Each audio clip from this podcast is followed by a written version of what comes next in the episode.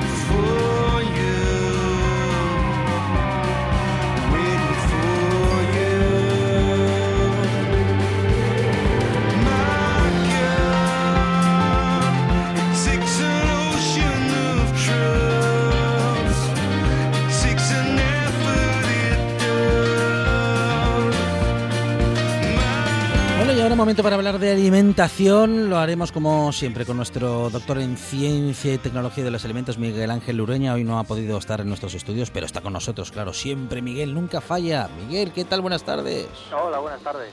Vamos a hablar con Miguel, eh, bueno, pues de, de cuestiones de alimentación y en este caso, Miguel Ángel, de un nuevo brote de listeria, pero que se ha originado en Alemania. Sí, el pasado 2 de octubre tuvimos noticia, nos informaron algunos medios de comunicación de un nuevo brote de listeriosis eh, en Alemania, como dices, que bueno tuvo como consecuencia dos personas fallecidas y 37 afectadas. Entonces lo que ocurrió fue que ordenaron la retirada mundial, emitieron una alerta eh, sanitaria a nivel mundial para retirar los productos y esto produjo el, cierre de la empresa. Se cerró primero de forma cautelar y luego se declaró en bancarrota la propia empresa porque ya, bueno, no le iba muy bien y, el, y, este episodio pues ya fue como la puntilla. La empresa tenía 80 años de antigüedad y bueno, esto supuso el cierre definitivo, como digo. Y bueno, parece que ahí acabó la cosa. Eh, bueno, hubo polémica también porque después de esto se supo que había habido casos de listeriosis en marzo y en mayo, lo que, bueno, pues a raíz de eso se ordenó, se realizaron eh, limpiezas exhaustivas de la, de la fábrica.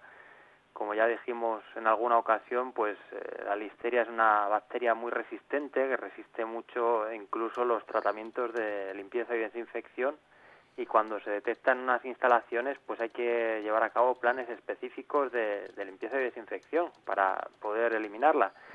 Y bueno parece que eso fue lo que lo que llevaron a cabo pero eh, luego se ha sabido eh, se han publicado imágenes que bueno pues parecían poner de manifiesto que, que no estaban las cosas muy bien pues salían en las imágenes salen productos eh, bueno pues bastante mal con lleno salchichas con mo era esto era una empresa cárnica que se dedicaba a la fabricación de sobre todo de salchichas y de otros productos cárnicos y bueno pues ya vemos que muy bien no lo hicieron porque bueno al final acabó desembocando en este brote con 37 personas afectadas y dos fallecidas Y bueno, parece que la cosa acabó ahí.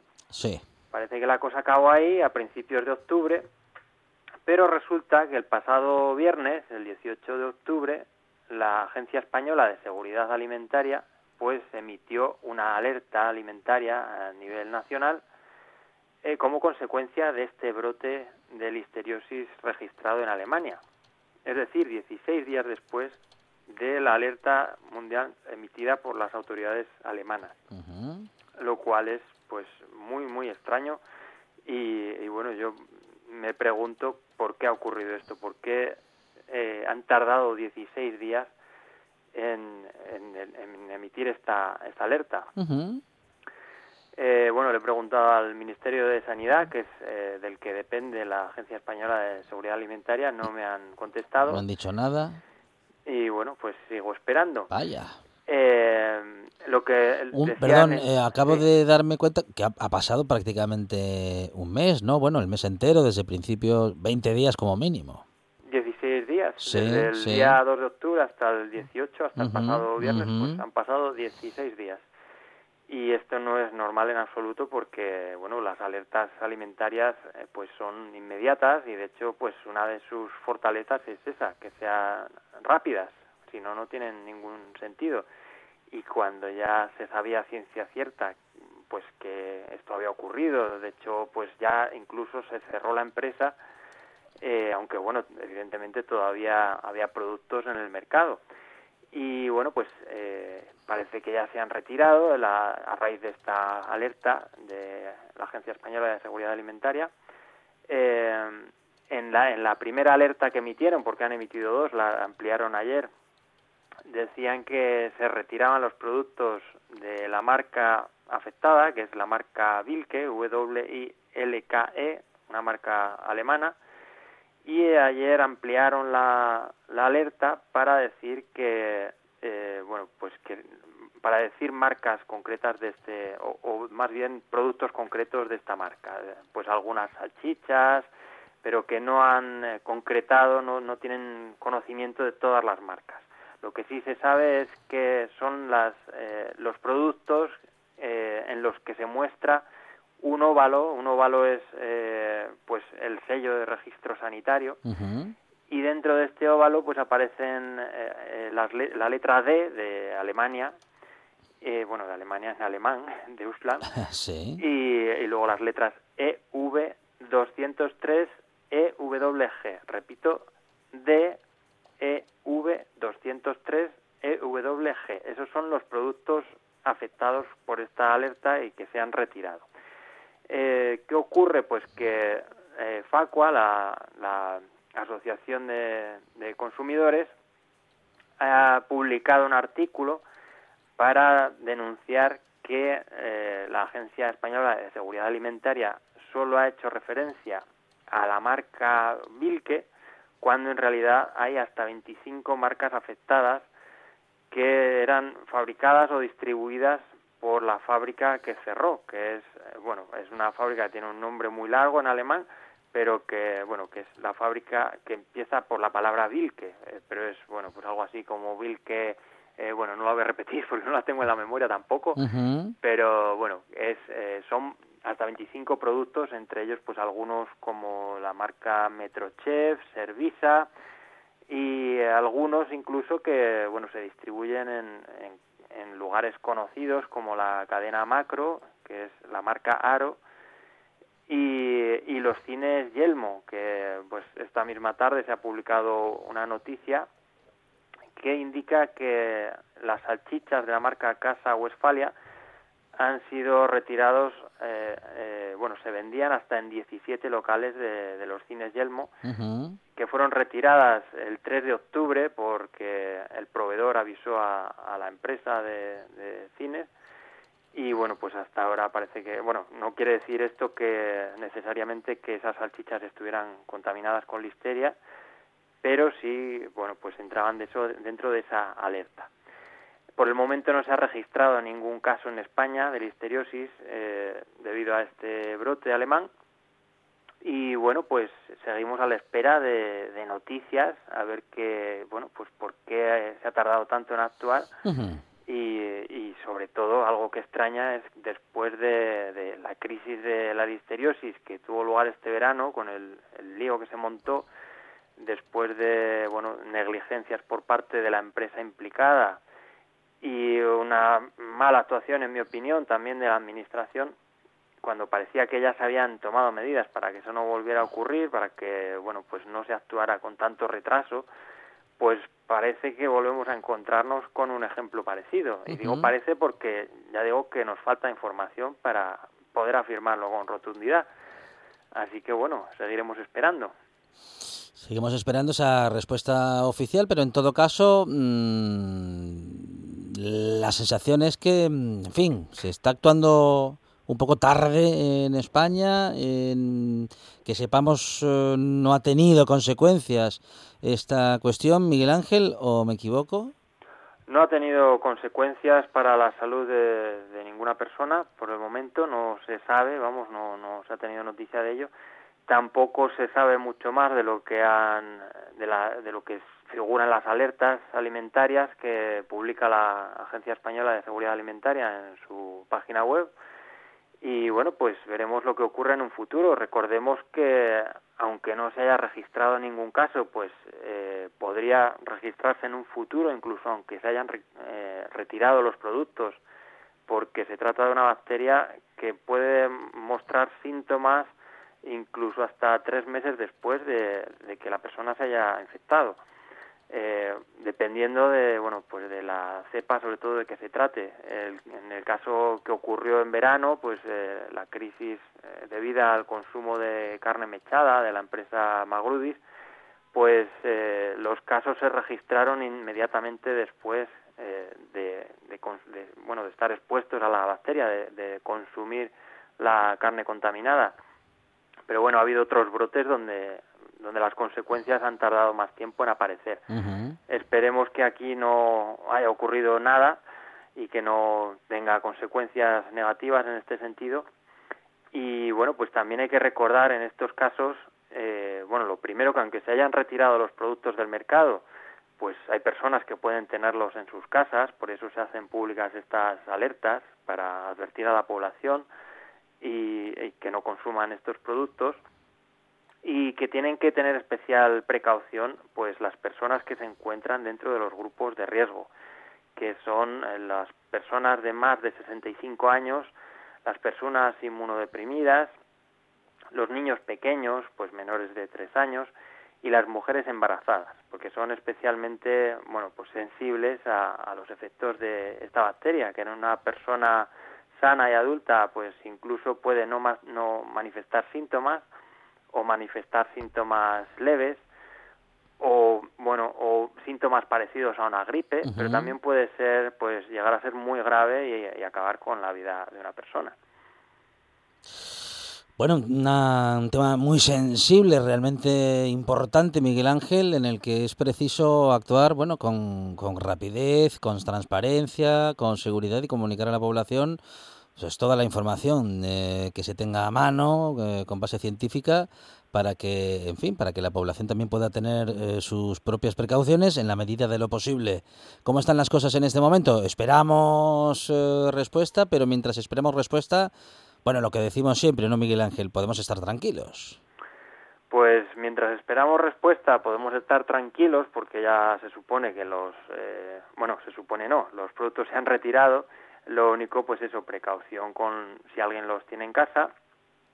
Y bueno, pues reiterar pues las precauciones eh, normales, incluso aunque no haya ningún tipo de alerta, en estos grupos de población que he mencionado antes, que son pues tener precaución especialmente con algunos productos que son especialmente sensibles eh, y que pueden, bueno, son más, más proclives a estar contaminados debido a sus características. No quiere decir que sean peligrosos ni mucho menos, pero bueno, pues en, estos grupos eh, hay que tomar precauciones y son productos, pues por ejemplo, como los embutidos, que en mujeres embarazadas, por ejemplo, no se recomienda su consumo, fiambres, eh, productos ahumados en frío, en, general productos de origen animal o productos listos para consumir que no se calientan antes de, comer, pues eh, que permanecen mucho tiempo a refrigeración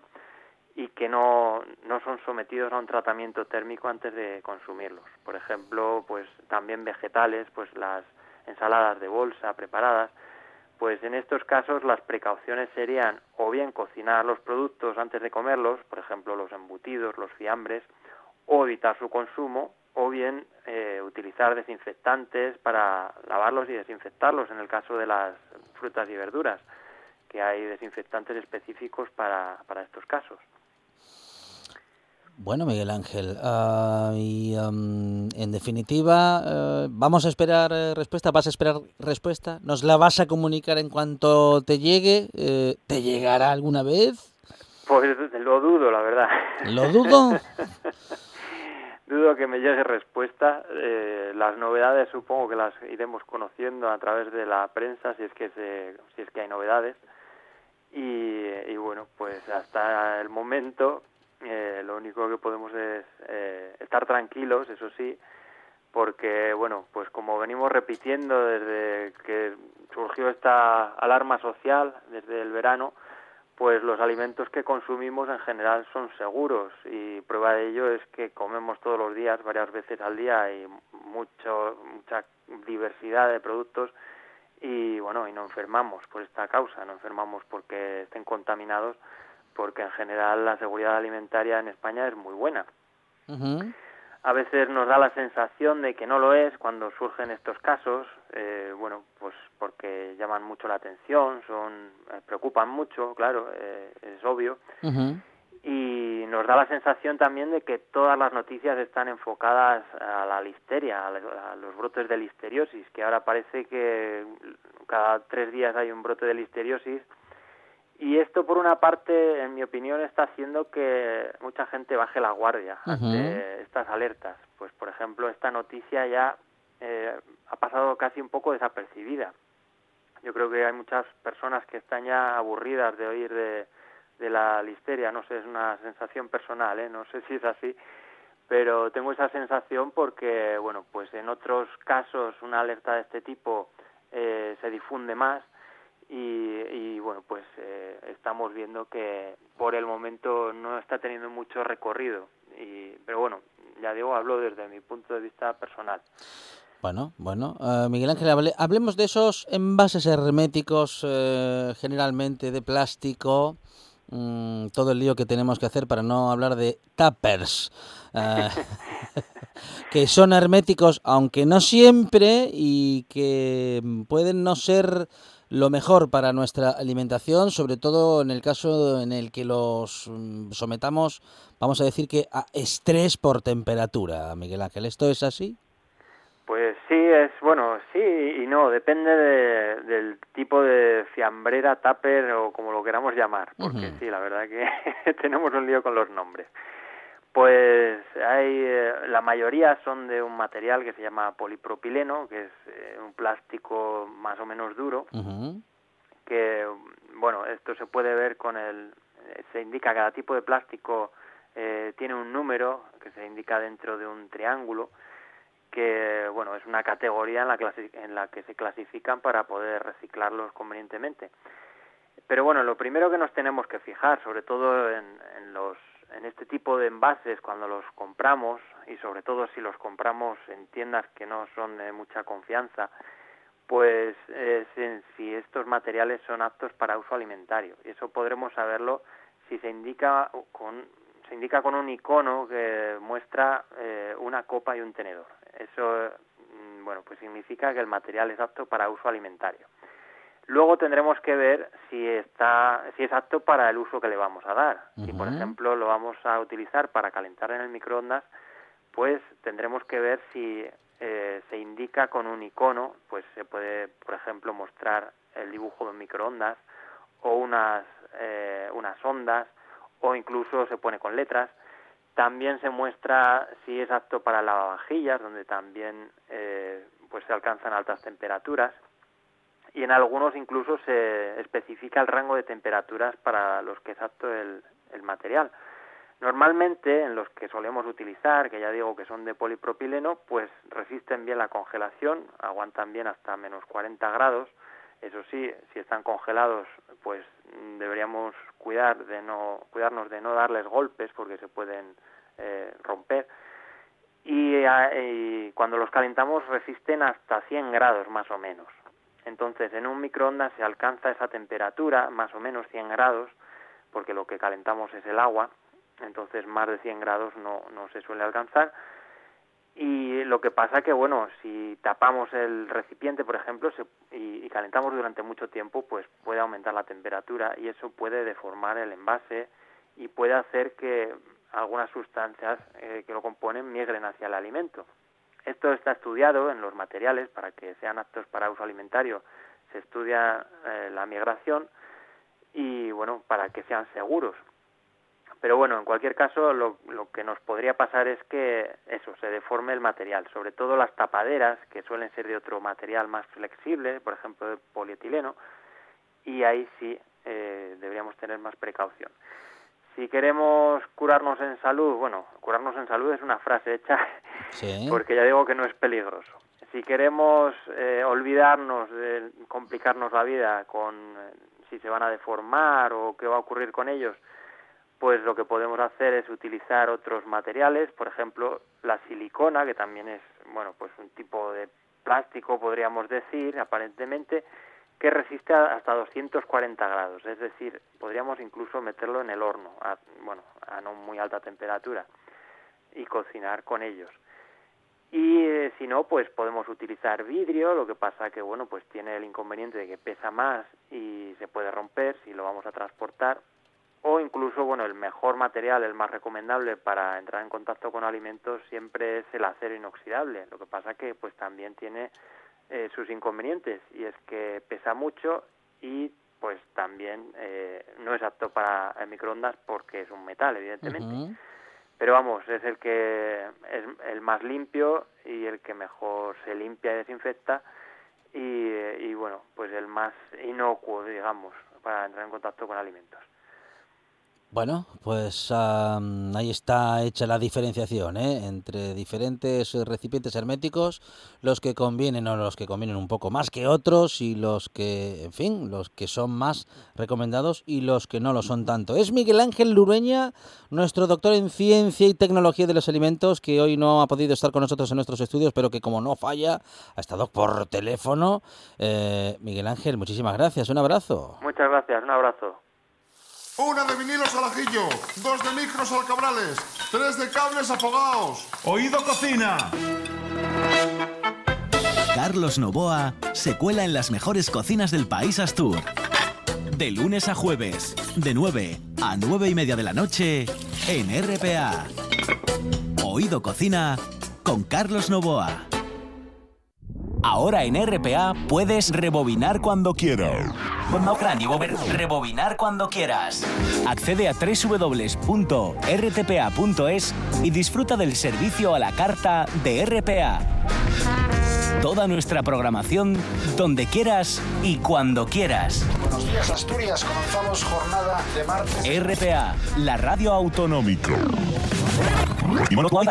La radio autonómica.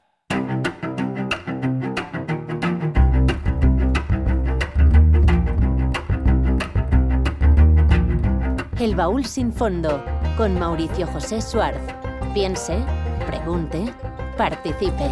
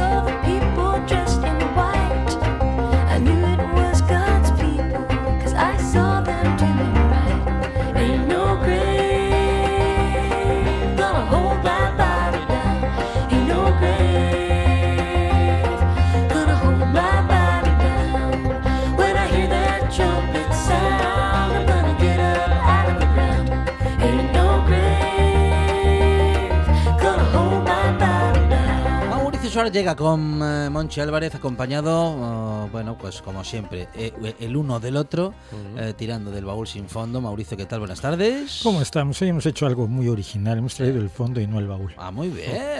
Entonces, Aquí es donde está todo. En el ahí, fondo. ahí es En el donde está fondo. todo, en el fondo que no tiene el Pero baúl. ¿cómo? Con lo cual es. venimos ligeritos de equipaje. Claro, o sea, viene sin nada. más o menos. sí, Con lo puesto. con lo puesto. Ay, Se lo lleva puesto se lo mandamos por 23, Amazon. ¿cuánto faltan para dos semanas para las elecciones? ¿Para las qué? Elecciones. Ah, yo entendí las selecciones. Sí. Pues la española. Bueno, la- también, sí, bueno, sí, también se trata de seleccionar Pues sí, tenemos Eh, elecciones. Y si se me permite, algo. ¿sabe quiénes me tienen un poquito hasta la peineta? Eh, Los que dicen que qué horror, otra vez tienen que caminar dos calles y dedicar 10 minutos Sí. a la más importante labor que puede hacer un Sí. ciudadano en un país medianamente democrático, una, democra- una democracia razonablemente funcional donde no le hacen lo que hace Evo Morales. Entonces, no, Ni otra ni- vez vamos a tener que votar. Pues sí, y luego estos son los que quieren que se vote todo. Muchos son de los que es que queremos votar en todo y queremos que nos consulten en todo. Democracia No, de- de- directa. De, elecciones vamos sobraditos. De referéndums, no tanto, ¿no? De referéndums no tanto. Eh, Hasta que 77 aquí, que llevamos? ¿Tres? yo estoy esperando, esperando muy, muy, muy intensamente Sí. que, que alguien proponga modificar el artículo segundo de la Constitución y entonces ya podemos hacer referéndums.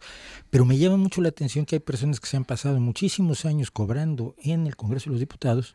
Sin embargo, nunca antes se les ha ocurrido. Oye, por cierto, ya que somos, ya que esto es lo que queremos. ¿qué tal que proponemos que se modifique el artículo 2 constitucional? Aunque sea para que les digan que no, pero ya tengan una, una palanca, ¿no?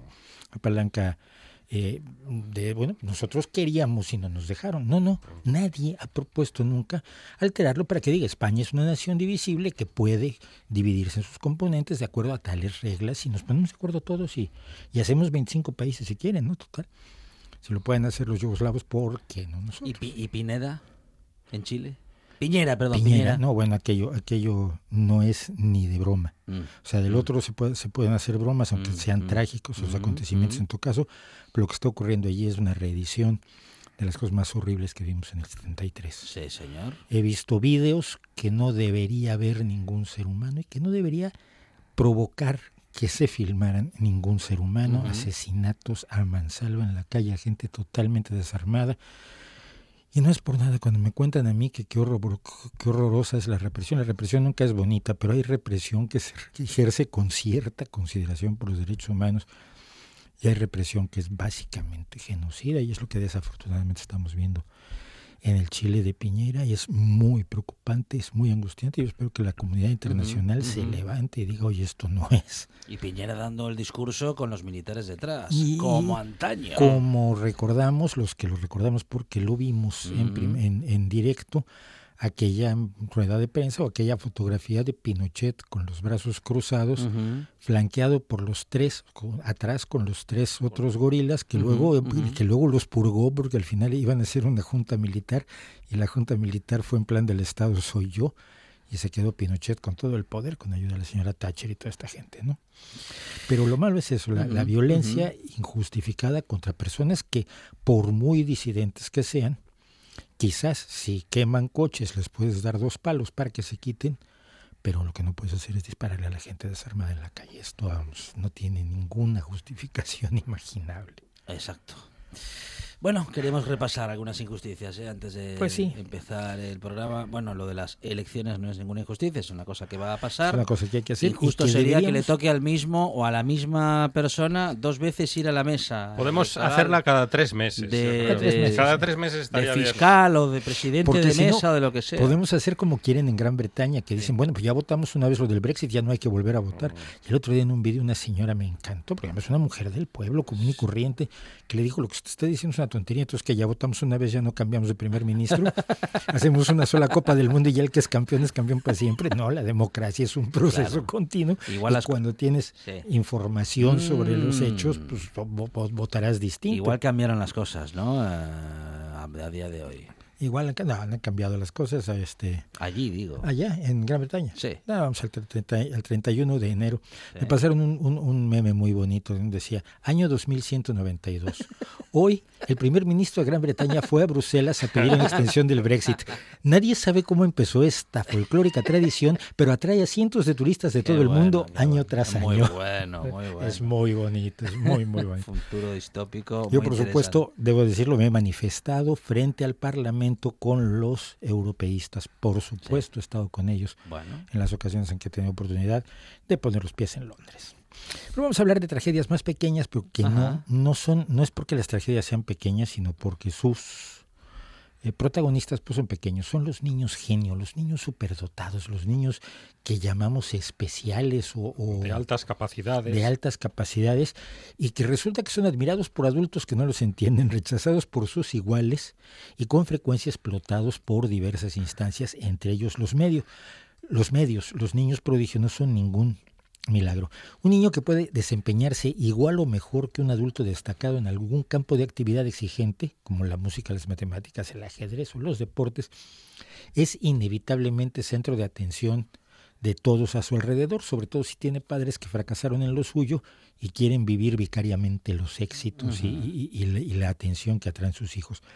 Hay mucha gente que quiere que sus hijos sean así especiales en vez de simplemente querer que sean felices, que yo creo que con eso deberíamos ir de frente. Y se esfuerzan por impulsar o empujar a sus hijos para que alcancen metas poco realistas. Y si los chicos tienen talento, pues les puede pasar lo que a los Jackson, ¿no? A la familia Jackson, que su padre los llevó hasta la máxima altura que alcanzó Michael Jackson, pero con resultados devastadores en la, en la salud mental pues de todos los, los chicos que eran los Jackson Five. Eh, sin embargo, no tenemos una receta para crear niños prodigio y esto algunas, algunos sistemas educativos lo quieren hacer. No hay un sistema de educación que favorezca la aparición de la genialidad infantil y ni siquiera estamos seguros de que lo pueda hacer. Es decir, que si haces una educación determinada puedas lograr que un niño sea superdotado.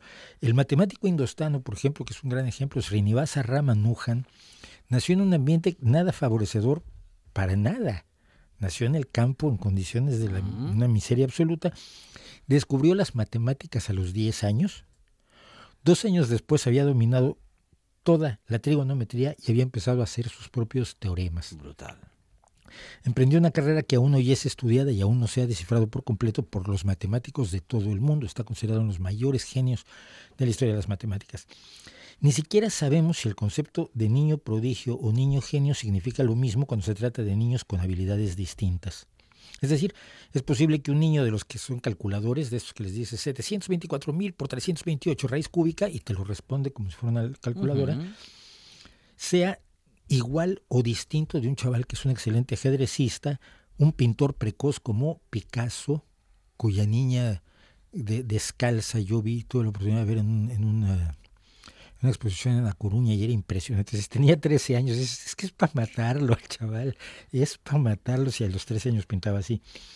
O genios musicales como el violinista Yehudi Menuhin o el máximo prodigio de la música, Wolfgang Amadeus Mozart, que empezó a componer a los 5 años de edad Recorrió, recorrió Europa de los 6 a los 17, siendo explotado amplísima e intensamente por su padre, don Leopold, y se convirtió en uno de los más importantes nombres de la música formal hasta su muerte a los 35. Quizás todos estos tipos de genialidad son totalmente distintos, no tenemos forma todavía de saberlo.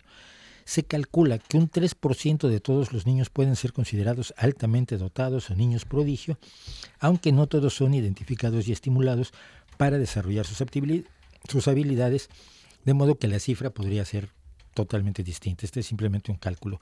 Usted acuérdese que siempre una de las cuestiones que se ha dicho de por qué la educación es importante en todo el mundo y por qué la alimentación es importante en todo el mundo, no es porque sea usted buena persona, es porque quizás el secreto de la cura de la enfermedad que tiene usted está en el cerebro de un niño africano que está en este momento pastoreando unas vacas cuando podría estar siendo investigación biomédica. Necesitamos todo el talento de todos los hombres y todas las mujeres del mundo, de todos los países, para poder precisamente conseguir ese conocimiento.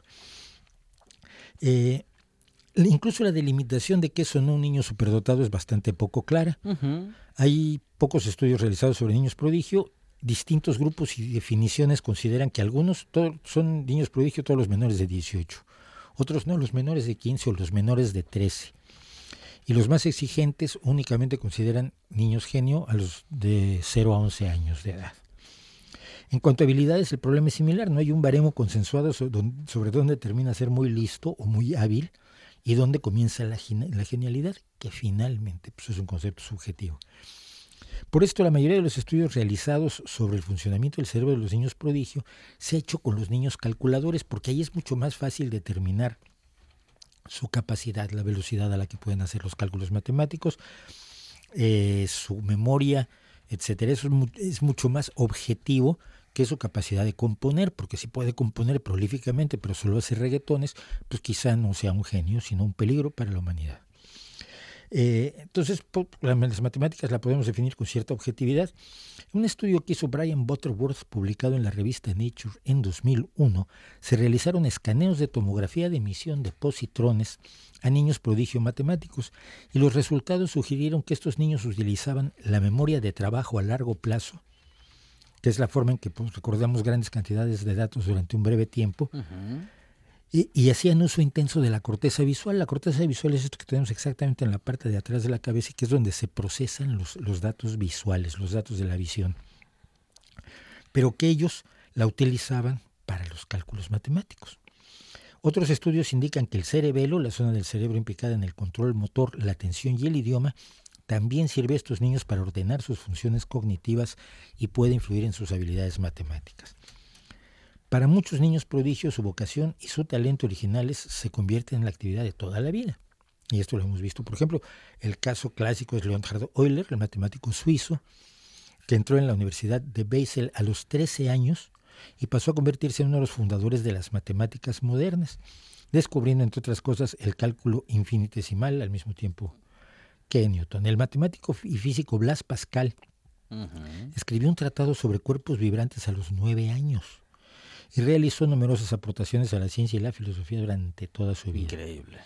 Y está el caso también de John von Neumann, influyente matemático húngaro, que en su niñez fue famoso como calculador matemático y políglota. Sabía un montón de idiomas. Tremendo. Que aquí hay un secreto. Si usted quiere que un niño aprenda idiomas, háblele en esos idiomas. No lo mande a la escuela. Claro.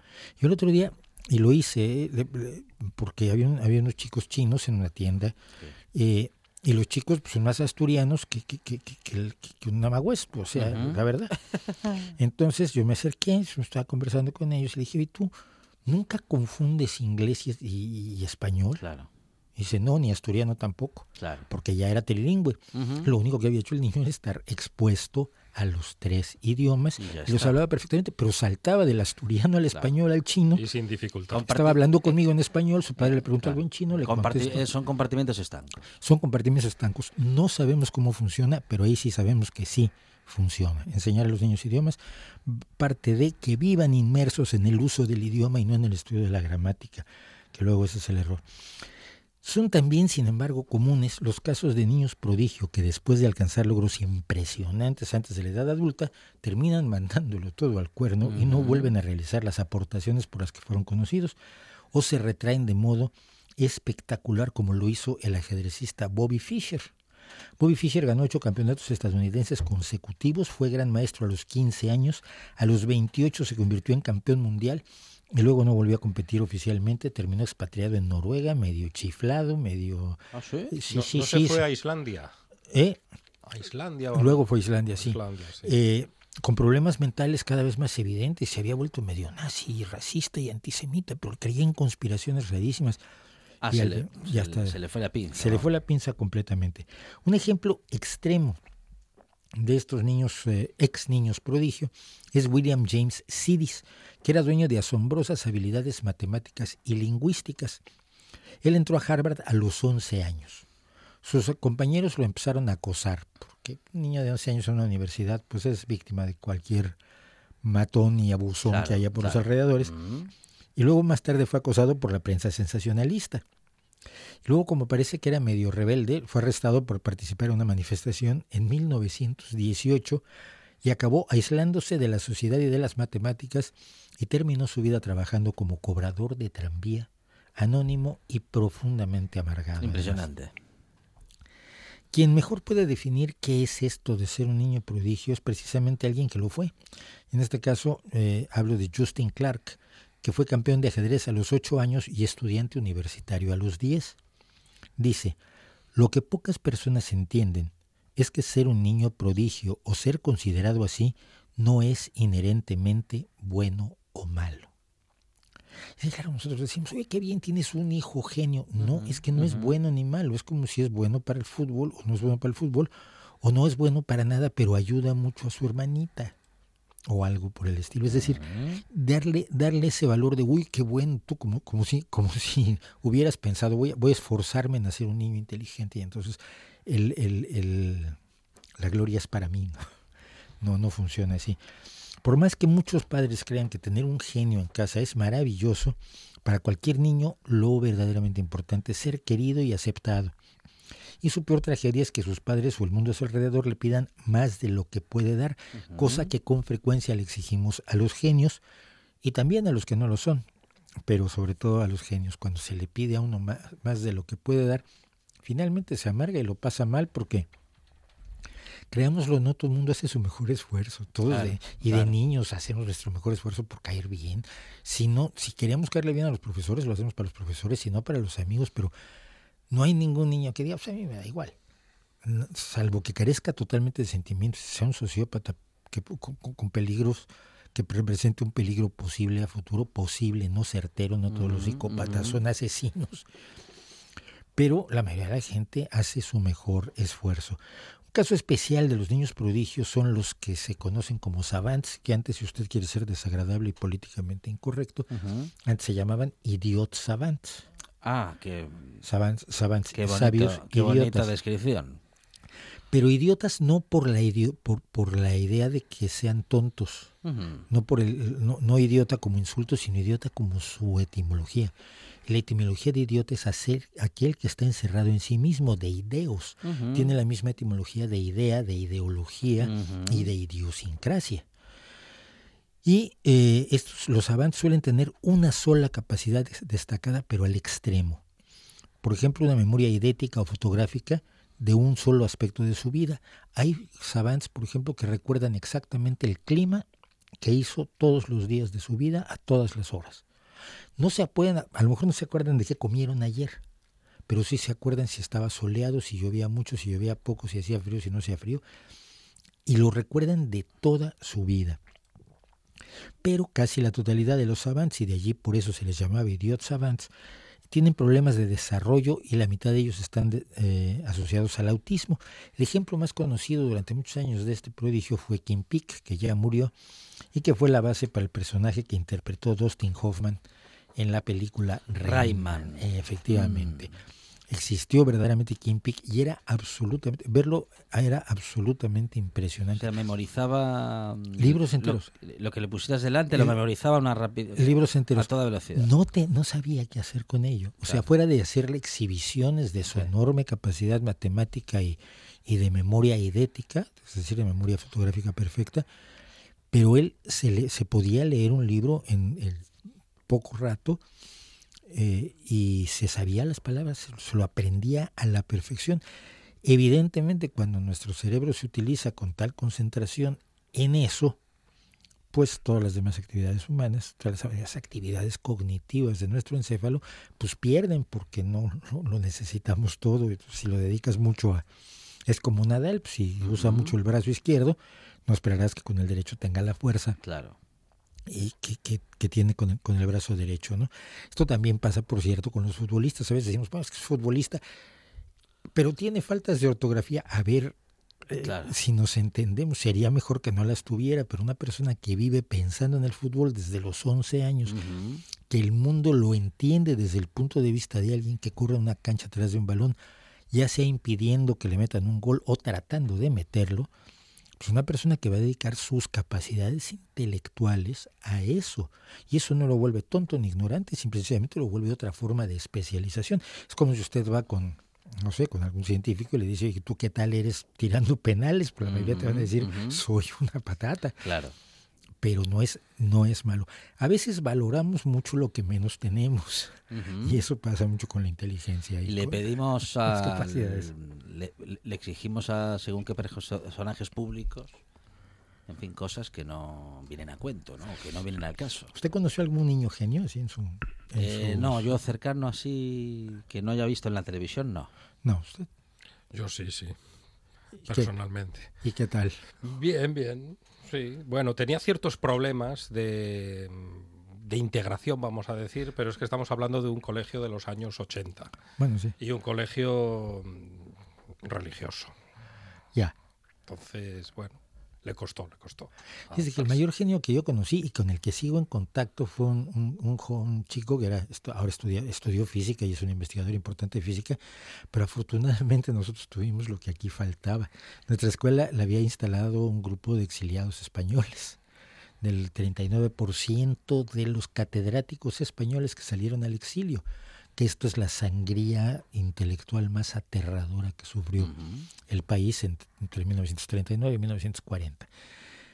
Y entonces, bueno, era una escuela que promovía mucho el pensamiento crítico, el cuestionamiento, la, apertura. Y, y, este amigo, yo, yo, creo que teníamos 16 años y lo veía así, es, es, absolutamente impresionante, pero lo estimulaban para que fuera así eh, su ambiente, su escuela y obviamente sus padres y los amigos a los que nos desesperaba, porque tú habías discutido algo durante cuatro horas. Por ejemplo, yo me acuerdo un caso muy concreto que era si se debe o no dar limosna. Es un problema moral muy serio. Es decir, uno se siente tentado por bondad de corazón a dar limosna, pero cuando ves que das limosna a una mujer a la que luego en la noche le van a pegar para quitar el dinero, eh, no sabes si le doy dinero, si no le doy le pegan y si le doy pues igual le pegan, o si lo utiliza para no, se lo, no lo utiliza para darle comer a sus hijos, sino para adquirir algún estupefaciente, etcétera. Es decir, presenta problemas morales muy serios. Y, y, yo me acuerdo que una vez habíamos llegado a una conclusión, de esas conclusiones morales que a los 17 años somos capaces de llegar, luego con el paso de los años ya no podemos. Y me acuerdo que Luis se miraba y dice, vale, sí, pero ¿qué tal si y nos puso una situación totalmente distinta que demolía completamente tres horas de diálogo de seis chavales. Decías, mira, tío, es, insoportable. Claro, claro. Y hasta la fecha, como digo, es un, gran investigador y estoy en contacto con él a través de Twitter y demás. Un gran investigador de física. Pero era gente que estaba bien adaptada gracias a que su medio la, la, la, toleraba y la adaptaba. ¿no? Entonces, Les entendían. Sí, sí, y, y, te lo, y te lo animaban. ¿no? Yo me acuerdo, yo estuve en alguna vez en una escuela donde se quejaron con mis papás. Y es que hace muchas preguntas. Como si eso fuese malo. Sí, claro, pero es que interrumpía yo la clase, pero decía, oye, pero eso que estás diciendo de, de los genes, ¿por qué es así? No me acuerdo que toda la botánica la estudiamos con el caso del alelí no me acuerdo por qué, el alelí era el modelo para estudiar todas las flores, todos los oh. ejemplos, todas las raíces. Entonces ya teníamos escrito hasta una novela policíaca que era el caso del alelí. Y queríamos mucho al profesor de biología, pero le molestaba que yo a cada rato levantaba la mano y preguntaba tonterías. Otra vez Schwarz. Otra vez Schwarz. Pero cuando pasé a esta escuela que me salvó a mí de la, probablemente de la delincuencia juvenil, esta escuela de refugiados españoles, creada por refugiados españoles, dirigida y con muchos profesores míos que eran del exilio español, y de pronto te, no solo te dejaban hacer preguntas, sino que a veces decían, mira qué buena pregunta has hecho. Y yo, ay, sí, muchas gracias. qué detalle más amable de tu parte. Y eso nos vuelve a decir que muchas veces el problema de algunas personas, bueno, es el caso de los niños genios, de los niños superdotados, los niños con capacidades especiales, no son ellos, es el mundo que los rodea. Tanto los que son genios como los que son los que están en el otro extremo, los que tienen dificultades de comportamiento, de cognición, de memoria, de conducta social, en fin, de, deficiencias de una u otra forma, que a veces, con las que a veces somos enormemente crueles porque pensamos en las deficiencias que todos nosotros tenemos y que nos pasamos la vida ocultando, por supuesto. Claro, de eso se trata, ¿no? En buena parte sí. Que no se trate, que no se note lo que a uno le falta, resaltar lo que uno cree que eh, vamos a decir que nos hace quedar mejor ante los demás. Aunque no seas excelente, fue, que fue Walter Payton, el gran, gran jugador de fútbol americano, el que alguna vez dijo, cuando tú eres muy bueno haciendo algo, se lo dices a los demás. Claro. Cuando eres excepcionalmente bueno, te lo dicen ellos. Está muy bien. Está muy bien, está muy bien. Está muy bien. Aquí lástima que el fútbol americano no se conoce. Walter Payton fue uno de los grandes receptores Ajá. que Hemos reciben. estado Se, empieza a conocer gracias a la Hablamos buena de fútbol tarde. americano ayer, Pues mire aquí en la buena tarde. es un deporte Y hasta lo entendimos y todo. Es un deporte interesantísimo, del cual yo soy un apasionado, aunque ahora tenemos demostraciones de que hace un daño a la cabeza los hostias que lleva uno todo el en fútbol americano. Eh, no, no, vamos, que, que, hay, que hay los daños, que por más que se han diseñado cascos y demás, los daños cerebrales son notables y, y graves y a veces pueden llevar a alguien a que pierda la cordura, como cierto famoso eh, mariscal de campo que al parecer dicen que mató a su mujer y a un amigo de su mujer aunque esto no se pudo probar penalmente, sí se probó civilmente y le ha costado hasta la risa.